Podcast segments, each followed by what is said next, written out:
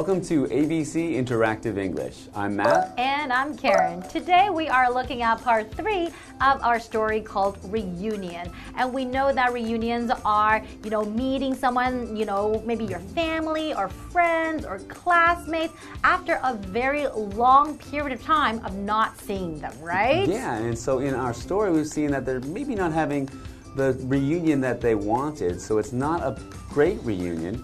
And you know, recently I had a reunion that, that wasn't great. So Hmm, it was an awkward reunion.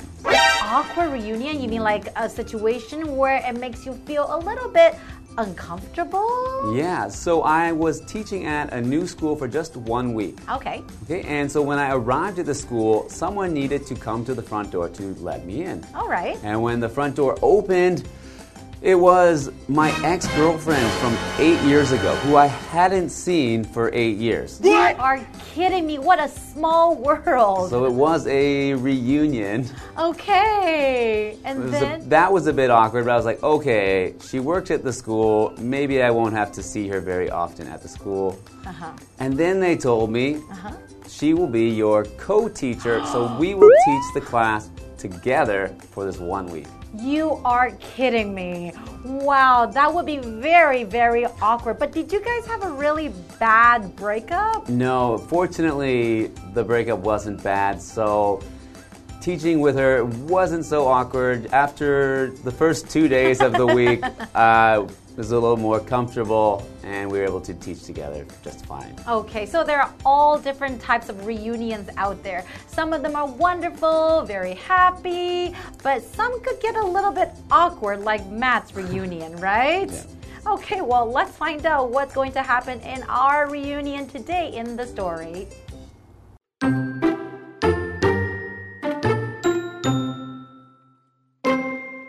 My time was up. I needed to return to the train station, so my father took me there. Before he let me go, he wanted to buy me a newspaper. At the newsstand, he gave the clerk a hard time.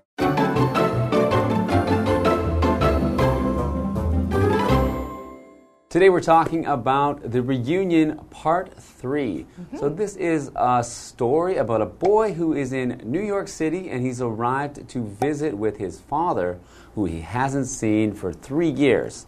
So he's been with his father having their reunion and the father has taken the son to many restaurants but none of the restaurants will serve them or let them eat there because the father is so rude. Exactly. He was being very impolite to all the waiters and all the people working in the restaurant, right? So they're not. They must be very hungry by now, but I don't know if they'll be able to eat. I guess we'll find out in part three. hmm And I remember in part one, the boy said, Oh, I think I want to grow up just to be like my father. So I wonder maybe that has changed or not. Hmm. Hmm, okay, well, let's go into today's story. My time was up. What does it mean by my time was up? My time was up means that whatever period of time there was, there is no more left. So the time has finished, or there's no more time for something. Mm-hmm. So, for example, if you're writing a quiz and you get to the end of the time you are allowed to write, your teacher might say, Pencils down, your time is up. Mm-hmm. So, in this case, the boy's time was up, meaning he needs to get back to the train station because he has a train to get on. That's right. And then remember, he was on like, like he had a 90 minute wait, mm-hmm. right? So that means that time was up. He had to go back. I needed to return to the train station. So my father took me there. So return is our next vocabulary word, and that is a verb. So to return basically just means to go back to a place. So I could say that my sister is returning home tomorrow. So maybe she went traveling somewhere to another country, and then finally she's coming back home tomorrow. Then I can say my sister is returning home tomorrow. That's right, and you might use this uh, with things as well. If you borrow a book from the Ah. library, you can return the book to the library. Hmm, you're right. The story continues. Before he let me go, he wanted to buy me a newspaper. Hmm, he wanted to buy him a newspaper.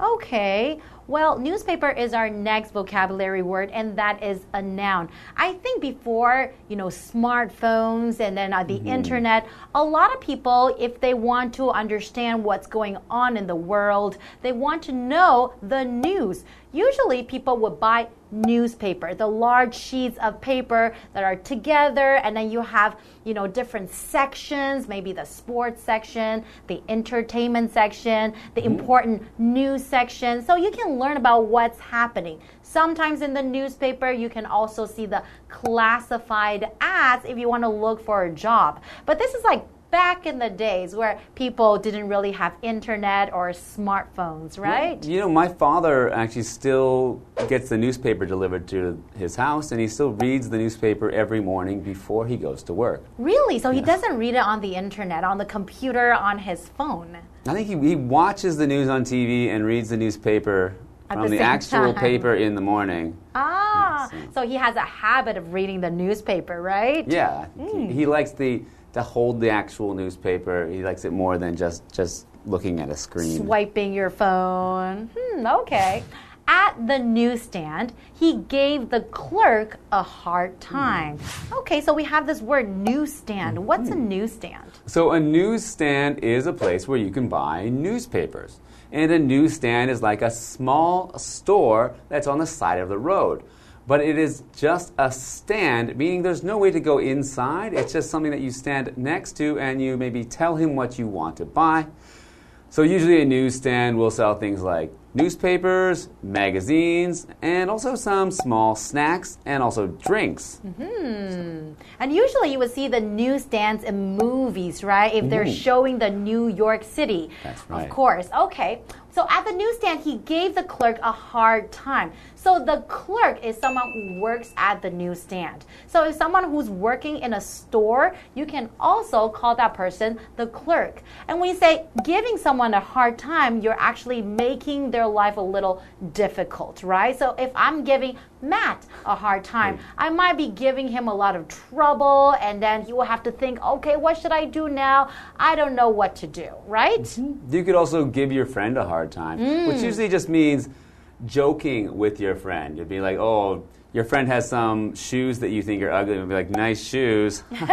just, and he, he's like, hey, and you go, I'm just giving you a hard time. Like teasing your teasing friend, your right? friend. Mm, but here, I don't think he's joking, though. I think No. at the newsstand, the father was actually giving the clerk a hard time. Maybe he's like, No, I want this. No, no, no, I want this Yeah. one. No, no, no, I want this one. So the clerk is actually, you know, not really happy about the father. Yeah, so the father has made many people angry on this day, and it sounds like maybe the son won't want to be like his father anymore.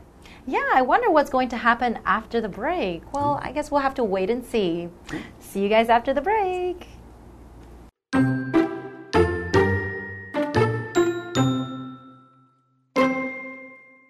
I asked my father to hurry, but he didn't. Instead, he said, Give me a second. I want to make this man mad. Goodbye, Daddy. I said. Then I went down the stairs and got on my train. I never saw my father again after that.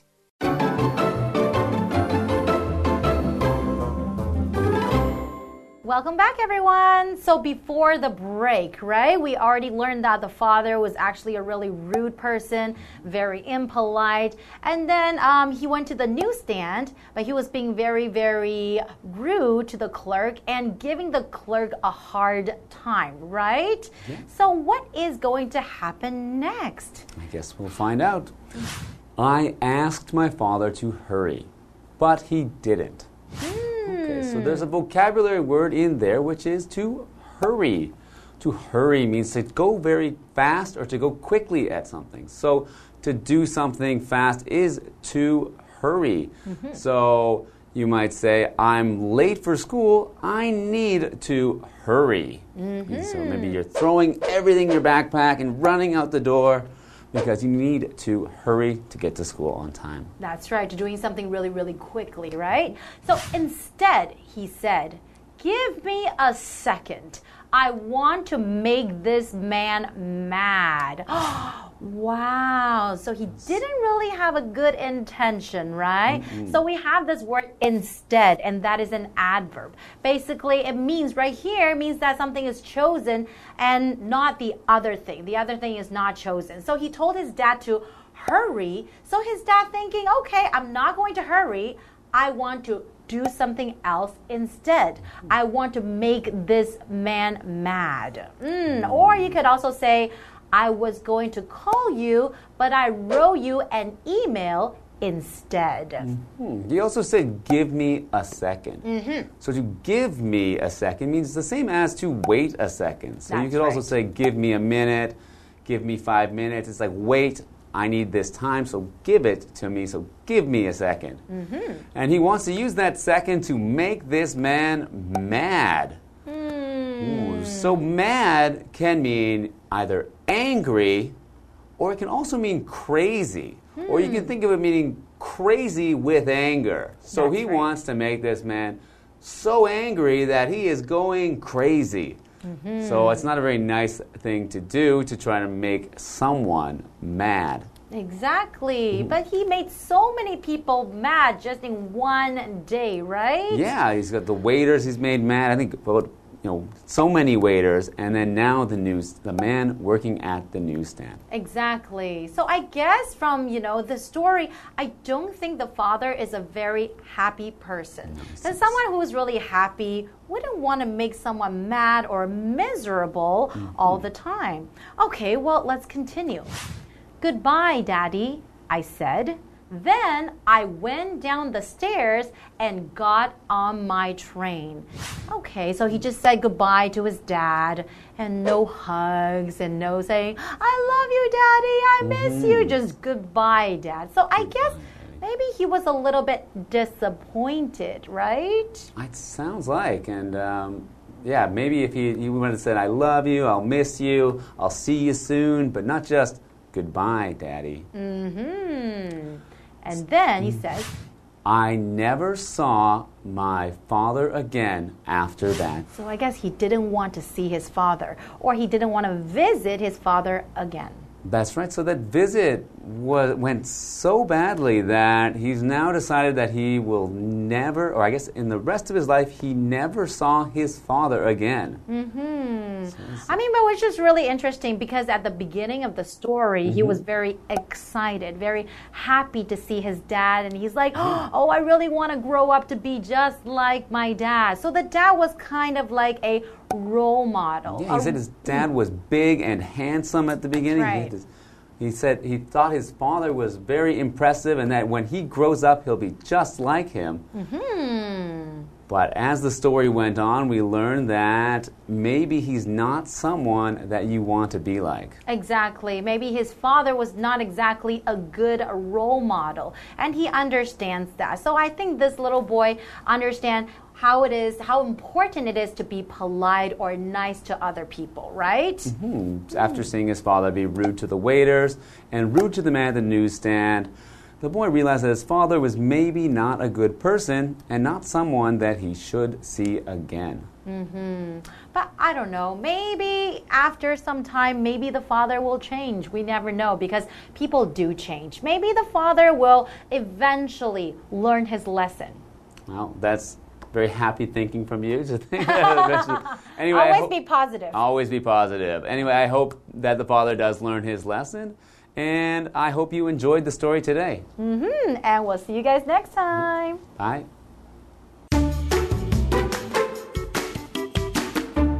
My time was up. I needed to return to the train station, so my father took me there. Before he let me go, he wanted to buy me a newspaper. At the newsstand, he gave the clerk a hard time. I asked my father to hurry, but he didn't. Instead, he said, Give me a second. I want to make this man mad. Goodbye, Daddy. I said. Then I went down the stairs and got on my train. I never saw my father again after that.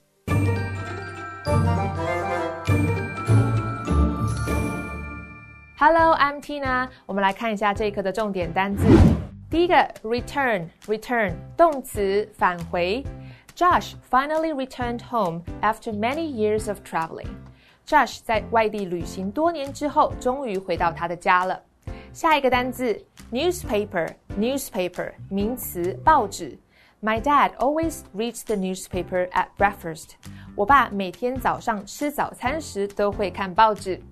下一个单字 hurry，hurry 动词，赶忙、急忙。 You need to hurry, the bus is coming。你得快一点，公车就要来了。最后一个单字 mad，mad 形容词，生气的。My mother was very mad at me this morning。今天早上我妈对我非常生气。接着我们来看重点文法。第一个，My time was up，我的时间到了。Time is up，意思是时间到了。想想看，我们什么状况下常常听到这句话呢？是不是考试的时候啊？老师会说考试时间到喽。，OK，everybody，time's up. Hand in your test paper. 好喽，大家时间到了，把考卷交上来哦。下一个文法，buy somebody something，买某个东西给某个人，也可以说 buy something for somebody。我们来看看这个例句：My father bought me a new watch yesterday. 我爸爸昨天买了一只新手表给我。你也可以这样说：My father bought a new watch for me yesterday。最后一个文法，A gives B a hard time。A 为难、刁难 B。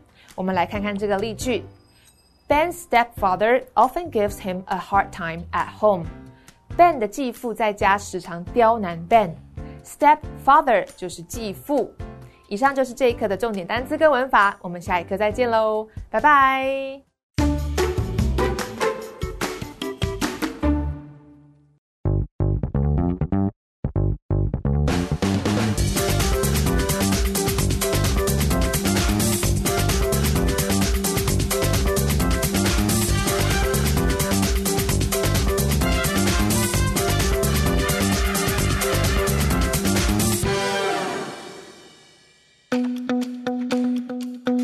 Hi everyone, I'm Stephen Rong. Do you know what wafers or ICs are? They are very common in our daily lives. Let's go in the TSMC Museum of Innovation and find out more secrets about them.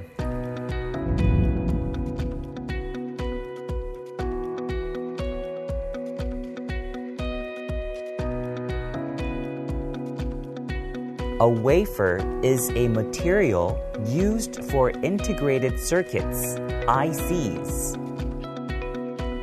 It is made of silicon. A wafer is a round, thin, and flat slice.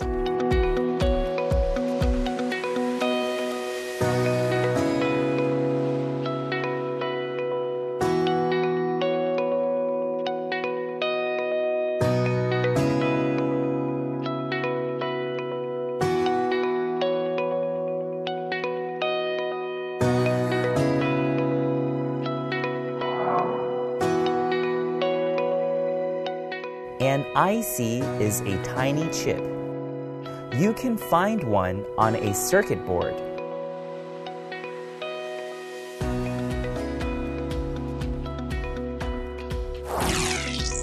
ICs can be found in our daily items, such as smartphones, coffee machines, drones, Bluetooth headsets, and more.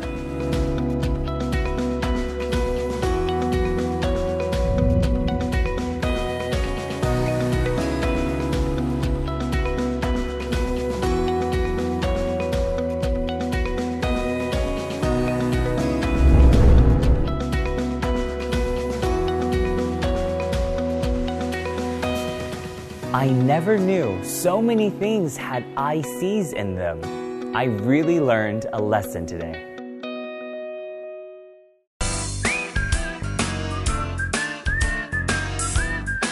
See you next time.